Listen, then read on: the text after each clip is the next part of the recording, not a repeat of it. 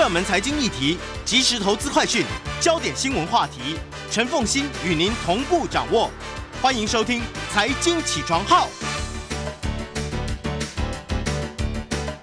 Hello，各位听众，大家早，欢迎大家来到九八新闻台财经起床号节目现场，我是陈凤欣。一周国际经济趋势，在我们现场线上的呢是我们的老朋友丁学文，也非常欢迎 YouTube 的朋友们一起来收看直播。Hello，学文早。奉新各位听众，大家早安。我们就先从经济学人所挑选的这个礼拜的关键字开始来看全世界。对，呃，这一本呢，《经济学人》的这个呃所谓一周精华的关键字啊、在第五页和第六页啊，《The World This Week》啊。那这一次呢，有二十六个关键字，那一样啊，我们大概挑了八个，其中包含呢三个是在政治板块，五个在商业板块。其中第一个关键字呢是 Russian oil, gas and coal。俄罗斯石油、天然瓦斯还有燃煤啊、那这则新闻呢，主要是在说呢，拜登已经宣布禁止美国向俄罗斯进口石油和天然气，英国也同时表示会在今年年底前逐步停止对俄罗斯进口的石油。更依赖俄罗斯燃油燃料的这个欧盟啊，已经采取行动，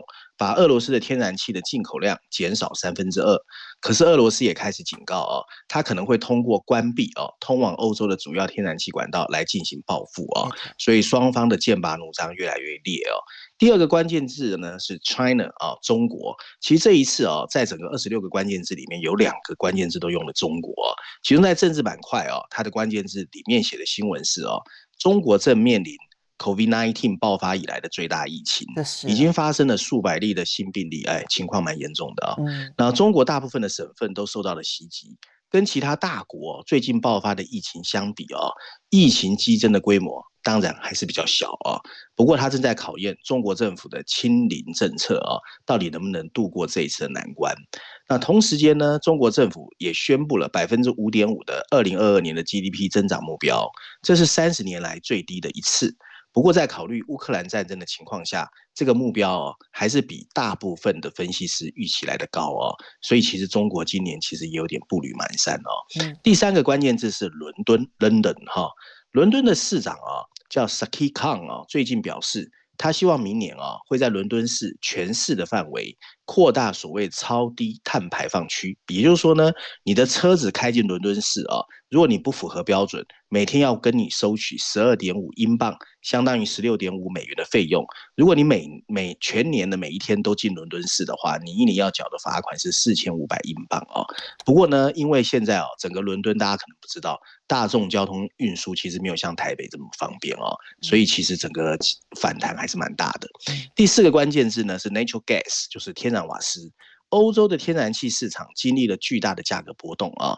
那作为这个所谓 benchmark 的荷兰期货指数，一度创下了、所谓的每 megawatt 三百四十五欧元，就是三百八十美元的历史新高，然后稍微回落，价格一直在两百欧元的价差内哦来回波动。可是大家要知道啊，这价格到底高不高？一年前的价格只有十七欧元啊，所以大家看一看，大概在一年之内涨了二十倍以上啊。第五个关键字是 inside information 内部信息。据报道啊，美国监管机构已经对媒体大亨 Barry Diller 是否在宣布所谓的动视暴雪啊，就是前阵子我们有提过 Activision Blizzard 啊，出售给 Microsoft 的这个信息里面啊，自己预先买了所谓股票期权，展开调查，就是内内线交易啊。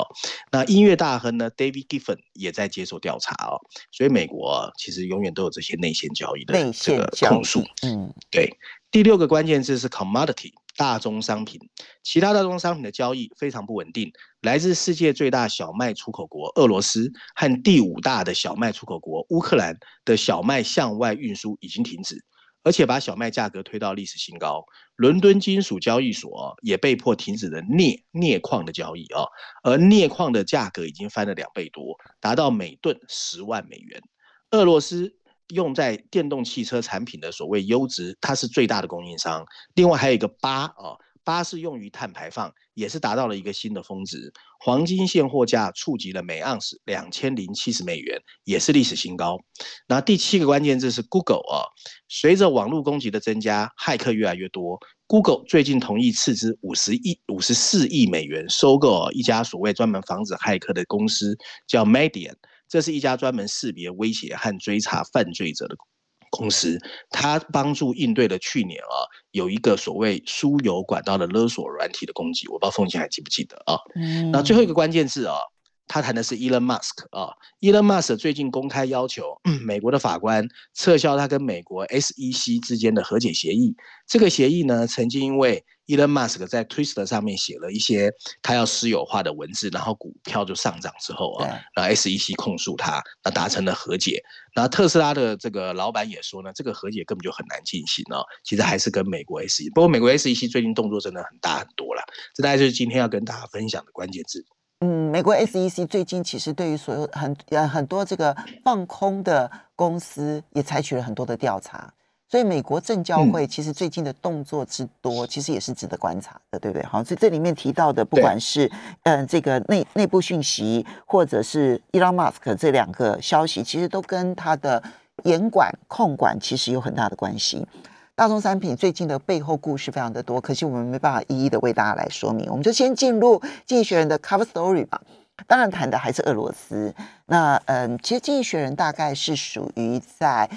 以自由主义为基础的情况之下，批判俄罗斯最强烈的媒体了。对，就像风清说的，这一本《经济学人》还是围绕在乌克兰的战事啊。不过呢，大家在读这一本的时候要特别注意哦，它有序论第一篇跟序论第二篇，然后在后面的议题里面总共有六篇文章。那我是建议啊，其实过去我们看封面故事，通常习惯就是序论第一篇，不过这一次他把它拆解成两块。序论第一篇的总共三篇文章，围绕的是政治，当然又是痛骂普丁哦。嗯可是同时啊，他在序论第二篇加财经板块第一篇、第二篇谈的就是凤新该提到的，他后续对大宗商品还有全球粮食的影响。那我这一次呢，把六篇文章合在一起，所以里面会包含了政治的，还有财经板块的。那也就是说，要合在一起看，你才知道它整本杂志的论点啊。那在封面设计上呢，你会看到呢，它在红色的封底前面啊，我们看见经济学人留给我们的是一幅史达林时期的苏联战士的照片，然后后面看着几个大字。俄罗斯的史达林化啊，他这次在政治板块这边呢，除了序论第一篇第七页之外啊，另外十三页和十七页有两个 briefing 专文，是以政治的角度，什么叫史达林化来跟我们解释。另外呢，在序论第二篇还有财经板块第一篇、第二篇，则是针对大宗商品还有所谓全球粮食的影响啊。那我先从政治层面跟各位说，那确实在经历了两个礼拜啊，让人绝望的战斗后。经济学把议题导回了这场战事延续会产生的更广泛影响啊！随着普京把自己塑造成一个发动战争的独裁者，军事冲突和制裁发起的结合，正在引发一个数十年来最大的一波大宗商品的攻击。在封面故事中，经济学认为，当普京下令入侵乌克兰的一刻，他心里想的可能是怎么恢复俄罗斯帝国的辉煌。不过，他现在正在恢复的其实是对斯大林曾经拥有的恐惧。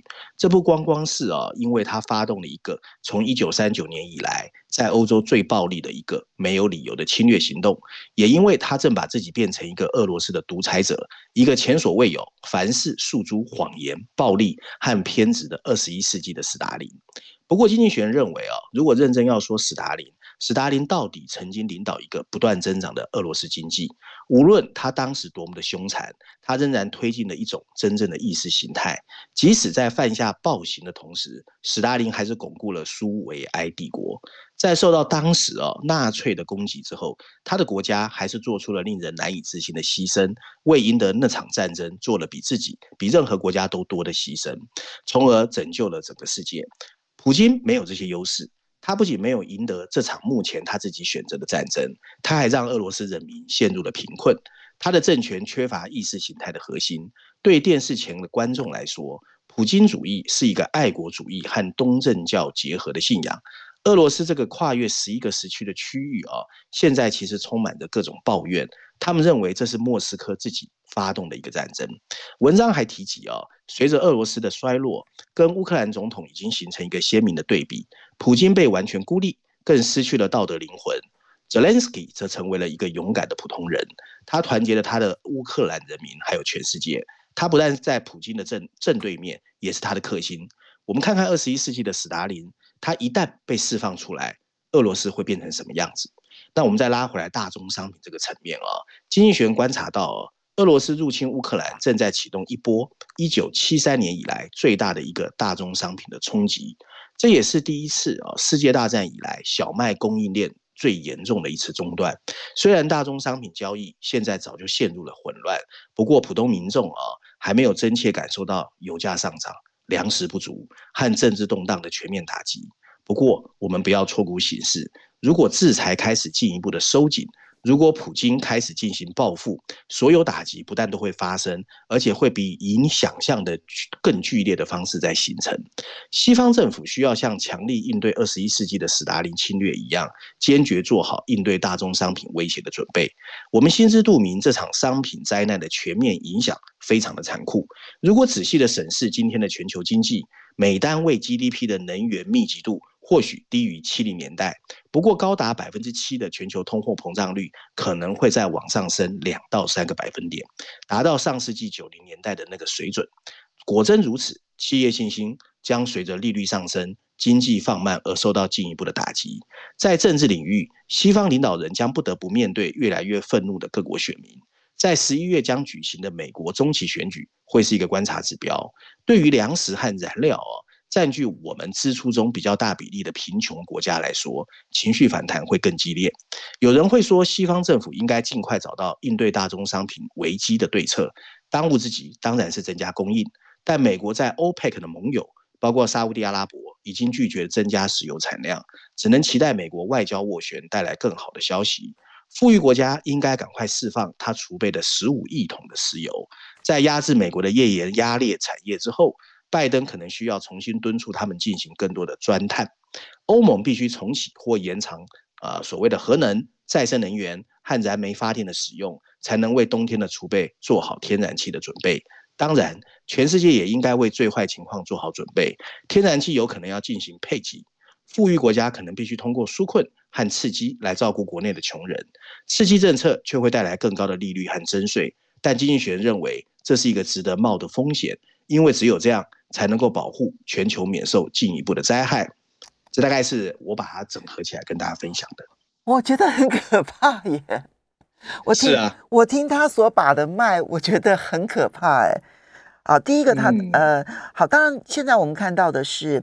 大宗商品，就他显然非常担心通货膨胀了哈，因为美国的这个二月份的七点九的通货膨胀率，虽然拜登说这都是普京惹的祸这样子。但事实上呢，那个时候在调查的时间点来看的话，战争是还没有发生的，国际原物料的价格还没有像没有因为战争而狂飙啊，虽然有上涨，但是没有因为战争而狂飙。那么，嗯，所以到了三月、四月的时候，如果这个战场没有结结束的话，它那个通膨确实是会很惊人。不过，它里面提到的，比如说要把战略的原油的十五亿桶全数释出。这个对于全世界能够维持多久，我要打一个很大的问号，因为一天就需要九千万桶，啊，你我们可以算算数了哈。然后另外的就是核能，哦呃，全年哎对，好，再来看的就是天然气，他说要做到纾困，可是现在通膨已经这么严重了，国际上面的财政上面的支出已经这么的严峻了，他还要再纾困吗？对啊，其其实现阶段啊，呃，待会我们会再谈一个《伦敦金融时报》的文章啊，《伦敦金融时报》里面就特别提到，他觉得各国央行现在应该 focus 在国内急剧上升的通货膨胀，至于能源呢这种往上走的情况，当做突然的因素，可能先暂时不要去看。如果你两个都要看的话，你有可能刺激政策又出来，可刺激政策出来其实是一个蛮愚蠢的做法，因为通货膨胀会变得更可怕。我同意，这就是我刚刚听到说他要建议说又要纾困，然后又要宽松货币的时候，我惊讶不已的原因。那我们等一下来听听另外一种建议，就是呃，《伦敦金融时报》的社论，他对于目前乌克兰战争当中所引发的这一个情势要如何的来把脉。我们休息一下，马上回来节目现场了。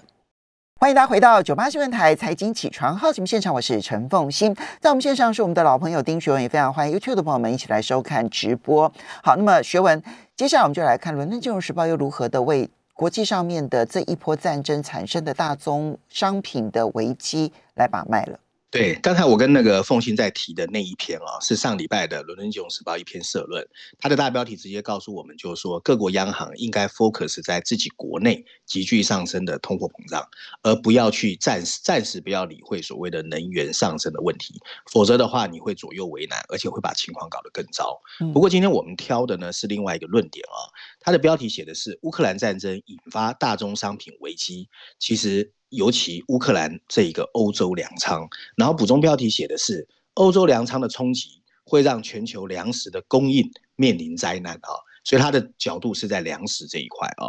那文章一开始他说，乌克兰长久以来被视为欧洲的粮仓，乌克兰肥沃的黑土平原和它连接着俄罗斯的西南部，使它成为了欧洲大陆种植小麦和其他农作物最佳的地区。俄罗斯入侵这个乌克兰，刚好就在播种季节到来之前，有可能让乌克兰的人道主义灾难扩大到全球其他的地区。主食价格以及能源成本的飙升，更是增加了把数百万人推向贫穷和饥饿的可能性。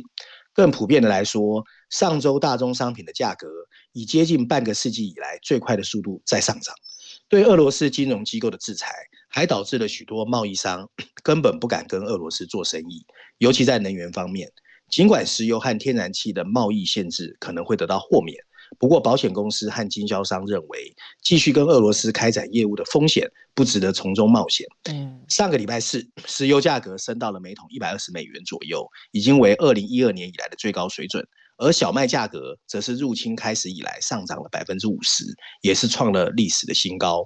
俄罗斯出口的大宗商品在全球供应链占据很大的部分。譬如用于半导体的奶气，以及用于制造汽车催化转化器的钯，这些特殊的商品都会面临短缺，而且会进一步提高已经面临压力的主要国家的消费者物价指数。对俄罗斯在战争中的主要盟友白俄罗斯来说，还会加剧更大的挤压，因为白俄罗斯是世界上最大的农化啊钾肥的生产国，而钾肥是化学肥料中非常重要的部分。根据期货市场的数据，这场战争对大宗商品的影响会持续。在几年内，小麦的期货价格会持续上涨，现货价格也会止不住。这表明交易员相信，在未来一段时间，供应会持续减少。显然，对乌克兰长期占领和持续的暴力不利于收成，而且可能把潜在的产量造成了损害。对于富裕国家来说，挑战将是确保最弱群体免受高成本食粮价格的影响。一定程度的民族团结非常重要，因为更富有的纳税人必须承担一定的负担，以确保他的同胞不挨饿、保持温暖，减少对进口的依赖。无论是燃料还是粮食，都需要时间。欧盟必须采取行动。防止新冠病毒疫情早期的以零为祸政策的重演，因为各国当时都在争相获得有限的个人医疗装备和其他医疗用品的国际供应，而贫穷的国家，尤其是那些已经面临 COVID-19 带来财政压力的国家，食品价格上涨可能带来毁灭性的后果。大宗商品出口商可能会获得红红利啊，尽管只要不依赖白俄罗斯钾肥。但依赖在国际市场购买基本食品和燃料的进口商，则可能难以获得所需的外汇。文章最后提到，乌克兰和俄罗斯的大部分黑土平原，不再仅仅是欧洲的粮仓，它其实现在是亚洲、非洲。中东的重要物资的来源，那些试图救济也门、阿富汗和伊索比亚这些遭受饥荒地区的人，会面临更艰巨的任务。二零零八年的食品价格上涨，引发了当时的阿拉伯之春，最后甚至引发了叙利亚的内战。俄罗斯对乌克兰的入侵，播下了一个非常危险的种子。这场危机将在欧洲边界以外的地方逐渐被我们感受到。嗯。嗯，上个礼拜有一个讯息是乌克兰他们已经正式下令，就是所有的化学肥料禁止出口，因为他们现在在春天春耕时期是他们施肥最重要的季节。那现在国际上面这一个呃化肥，尤其你刚刚提到，不管是钾肥或者其他的这些化肥，它其实国际上面的价格都非常的高。乌克兰其实也是重要的化肥的一个生产国，那这个后续影响，它影响的就不会只是。后面的小麦啦、大豆啦、玉米啦的供应啊，到底会不会因为价格飙升啊？乌克乌克兰的生产量减少之后的价格飙升，现在各国其实农民光是要买化肥，可能都是一个极大的难关了。嗯嗯，没错。好，接下来我们再来看到的是你刚刚提到的，你要特别谈这一篇《经济学人》的梧桐树专栏，谈伊朗的经济韧性。没错，我想大家可能都很意外啊，它的标题直接下的是波斯的一个教训啊，那补充标题写的是伊朗啊正在繁荣的股市反映了当地经济的弹性，经济受到制裁的严重伤害，我们可以从伊朗的例子里面学到一些东西啊。那文章一开始就说，上帝关上一扇门，一定会打开另外一扇窗。在过去两个礼拜，随着全球给俄罗斯的金融压力急剧的增加。对伊朗的控制和制裁却迎来了再次的放松。二零一八年，美国退出了跟伊朗的核武谈判，为期一年的重启谈判也进入了最后阶段，交易似乎即将达成，协议很有可能会把伊朗石油带回全球市场。伊朗经历的历程呢，对我们来说很有启发性。在过去十年的全球制裁下，它经历了经济衰退、货币贬值和长期的通货膨胀。伊朗的经济确实受到了重创，但它却始终没有崩溃。在很大程度上，伊朗的制造业证明了它的韧性。德黑兰股市的繁荣证明了经济的坚实。许多生存下来并蓬勃发展的企业都选择在德黑兰上市。过去几十年，美国的制裁始终是伊朗的一个现实。他们开始在一九七九年，当时的美国总统卡特禁止从伊朗进口石油。并在美国驻德黑兰大使馆被扣押后，冻结了伊朗在美国的所有资产。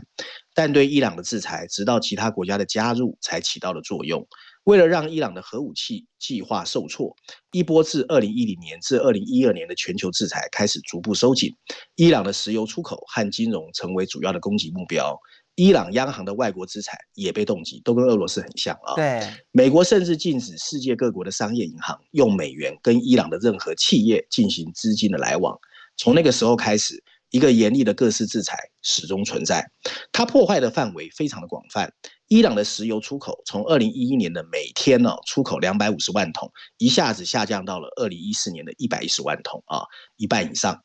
伊朗经济在二零一二年。和二零一八年经历了深度的衰退，对伊朗石油出口的禁运也给伊朗的财政留下了一个大漏洞。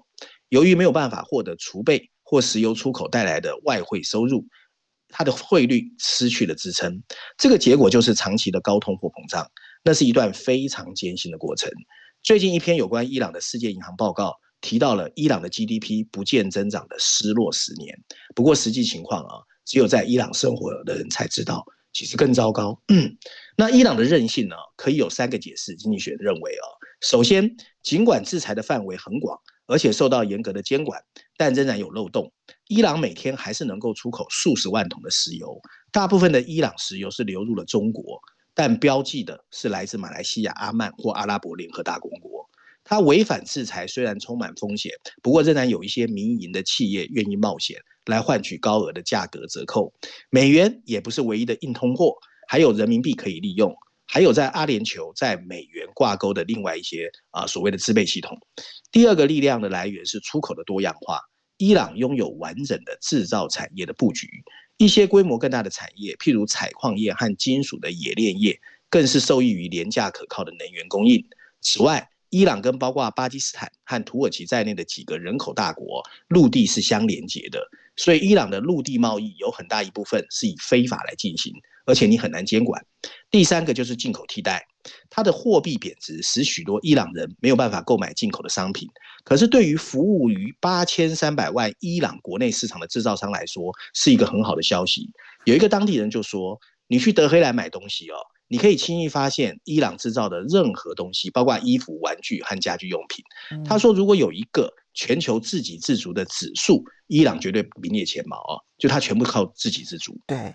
那另外，伊朗的股市反映了这个充满弹性的经济体，一些较大的企业仍然在制裁名单，不过还有很多的中小企业没有哦。所以事实证明，股票可以很好的对冲贬值和通货膨胀。许多当地人都注意这一点。二零二零年，随着散户的涌入，伊朗股市出现了爆炸性的增长。不过，这个泡沫最近稍微回跌了啊。文章最后提到，伊朗的领导人喜欢吹嘘自己是一个善于抵抗的经济体，但智库呢，一个在伦敦的智库最近有一篇文章说，它的顽强主要反映的是一种自下而上，为了基本生存的斗争力量，而不是那种自上而下以战略布局为主的一种策略。经济活动其实是由普通人所形成的，他们尽可能的适应了一个充满变化的环境。对现在的伊朗人来说，未来的日子越来越美好；可是对俄罗斯人来说，一个痛苦的调整才要开始。好，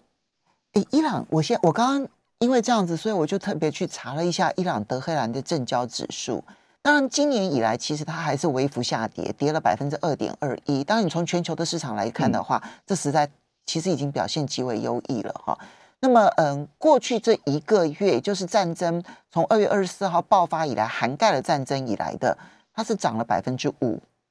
所以，全世界的股市是下跌，而且跌幅相当的重，但它反而是上涨的啊。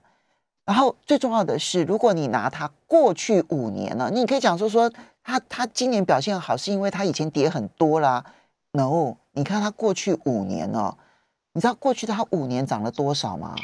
涨了百分之一千六百六十七耶！所以过去五年它涨了十六倍多哎，五年涨了十六倍，这个是要逢低介入。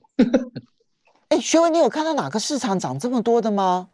对啊。三三年涨了七倍，五年涨了十六倍，那全世界大家很少这么让人惊讶的市场吧？不过凤信啊，其实我看完这一篇文章，我心里面是有点害怕的，因为前两年开始区域分化的这个民族主义对抗越来越强，其实这些例子啊，其实都会指都会鼓励这些政府啊，越开始走向自给自足，所以全球化真的回不来了。所以你从另外一个角度来看，现在全世界对俄罗斯的制裁会不会有效？因为伊朗啊，伊朗伊朗的人口数跟这个俄罗斯的人口数其实并没有差太多，大概差四千万人。那呃，一个是一亿三千万，然后一个是八嗯九千万嘛，对不对？八千三，八千三，八千三。所以他们的差距规模，当俄罗斯稍微大一点。可是俄罗斯现在还不是全球制裁它哦。所以伊朗可以走到最后变成进口替代，几乎完全自给自足。那现在俄罗斯把很多企业，国际上面的企业如果没收成为国有化的话，它的自给自足的速度，说并不见得会落后于伊朗。我们可以想象得到，对不对？哈，所以嗯，这是可以去预判未来的了。我们稍微休息一下，马上回来。欢迎大家回到九八新闻台财经起床号节目现场，我是陈凤欣，在我们线上是我们的老朋友丁学文，也非常欢迎 YouTube 的朋友们一起来收看直播。好，这一期经济学人跟中国大陆有关的内容应该也蛮多的，呃，不过国际上面都关心的就是俄乌当中到底中国大陆会扮演什么样的角色？对，其实发落刚才凤欣提到的议题哦，其实俄罗斯能不能表现的比伊朗更好，还有一个很重要的因素是伊朗没有的，就是他的好朋友中国。到底中国会不会出手帮助俄罗斯啊？那其实这个议题在这一本《经济学人》杂志里面也非常重要，而且《经济学人》用了三篇文章啊，分别在序论第三篇第九页，还有二十六页的茶馆专栏，还加上财经板块第三篇第五十七页，主要都是在谈中国跟俄罗斯之间，在俄罗斯遭受制裁的时候，中国到底会不会出手 support 俄罗斯？那文章一开始他说，如果你相信中国外交官说过的话，因为他们曾经说他们跟俄罗斯的关系是坚定不移的，那西方现在的制裁就是这些温暖话语的一个 test 考验啊。俄罗斯现在急需要一个来自经济和金融的救生圈，俄罗斯正想利用中国作为继续跟全球其他地区贸易的渠道，然而中国也另有打算。他们在帮助普京对抗美国和让自己继续保有在全球金融体系之间，也想取得一个微妙的平衡。毫无疑问，普京可能会难过的发现，中国对俄罗斯的财政援助很可能最后只会勉强及格。尽管中国选择在有关谴责俄罗斯入侵乌克兰的联合国投票中弃权，但他在口头上对俄罗斯的支持始终很明显。三月七号，随着平民伤亡人数的增加，中国的外交部长王毅。称俄罗斯是中国最重要的战略伙伴，并宣示习近平和普京为了他们的国家，同时都开创了一个新的纪元。除了维护住既有关系之外，中国可能想削弱西方拿制裁作为政策工具的合法性，因为他们已经被用来对付中国在香港和新疆的治理。随着西方企业的撤出，中国企业也想觊觎俄罗斯廉价的能源资产。不过，就算是兄弟，也会面临几个问题。中国的科技能力没有办法完全取代西方，它支付网络 CIPS 在全球范围内的规模还是太小，交易量不够大，而且仍然依赖着必须通过欧洲机构的 SWIFT 来传送信息。另外一个麻烦是啊，在西方盟国合法存在的中国跨国企业可能会因此违反现有的制裁机制。中国的银行产业就仅剩一对，Volvo 属于吉利集团的，还有抖音都已经暂停了在俄罗斯的业务。即使没有在西方合法营运的中国企业，也可能会受到所谓的二级制裁的打击。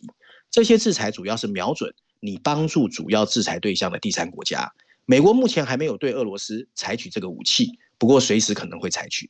考虑到这些情况的可能性，中国对俄罗斯的帮助其实左右为难。他可能会坚持现有和俄罗斯的贸易安排，而且希望美国能够不要反对这些安排。其中最主要的当然就是能源了。二零二零年，中国取得俄罗斯全部原油出口的百分之三十二，而液化天然气是百分之十七。中国也可能通过没有在西方营运的所谓中小银行，通过卢布和人民币。而不是美元来进行贸易和金融的交易，它还可能会允许俄罗斯央行动资存在人民币部位的外汇存底，但同时中国可能会尝试限制贸易量和支付流的总额贸易啊，以避免引发跟美国的直接对抗。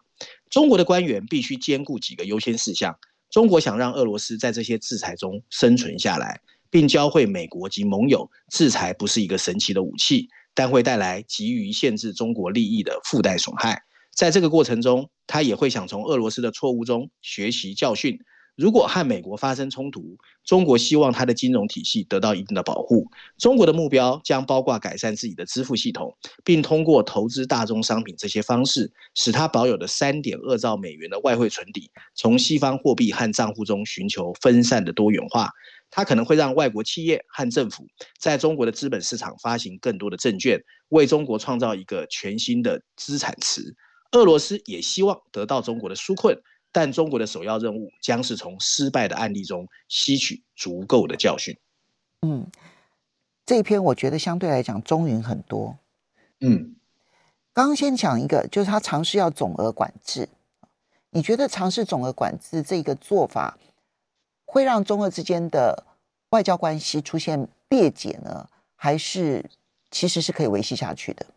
其实我觉得，你知道外交斡旋有永远有很多 under table 的妥协啦。嗯，所以这篇文章其实它的主轴在说，其实中国有点两难，可是中国跟俄罗斯的外交斡旋一定始终不会停止。可是中国跟美国或者西方盟友、西方世界之间也始终在谈，所以其实中国现在也是在一个左右夹击的一个过程里面。所以他在文章一开始才会说，其实到最后，中国给俄罗斯的 support，在俄罗斯的角度，除了难过之外，可能只能算勉强及格。所以经济学的论点是认为，其实俄罗斯最后还是不得不接受了，因为他也没有别的选择了。可是对西方盟友来说，可能就是在西方世界到底对于中国的动作会不会采取加码的制裁？其实这个是中国现在在拿捏的一个平衡点。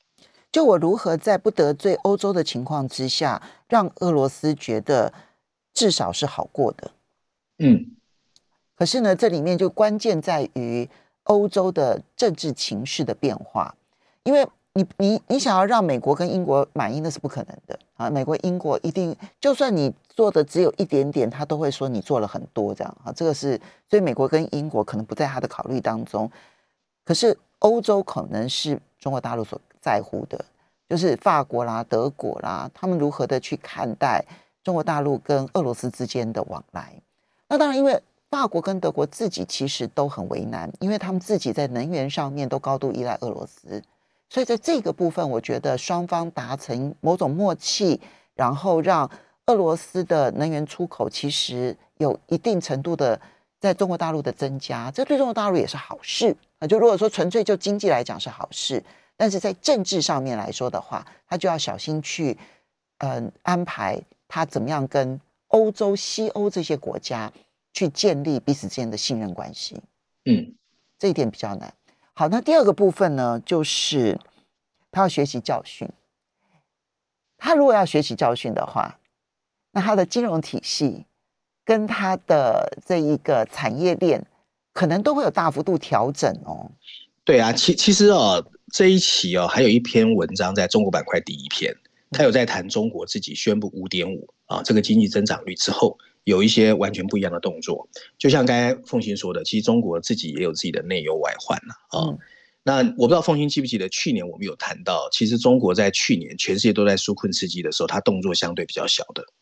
嗯嗯，对啊。不过现在开始端出来了。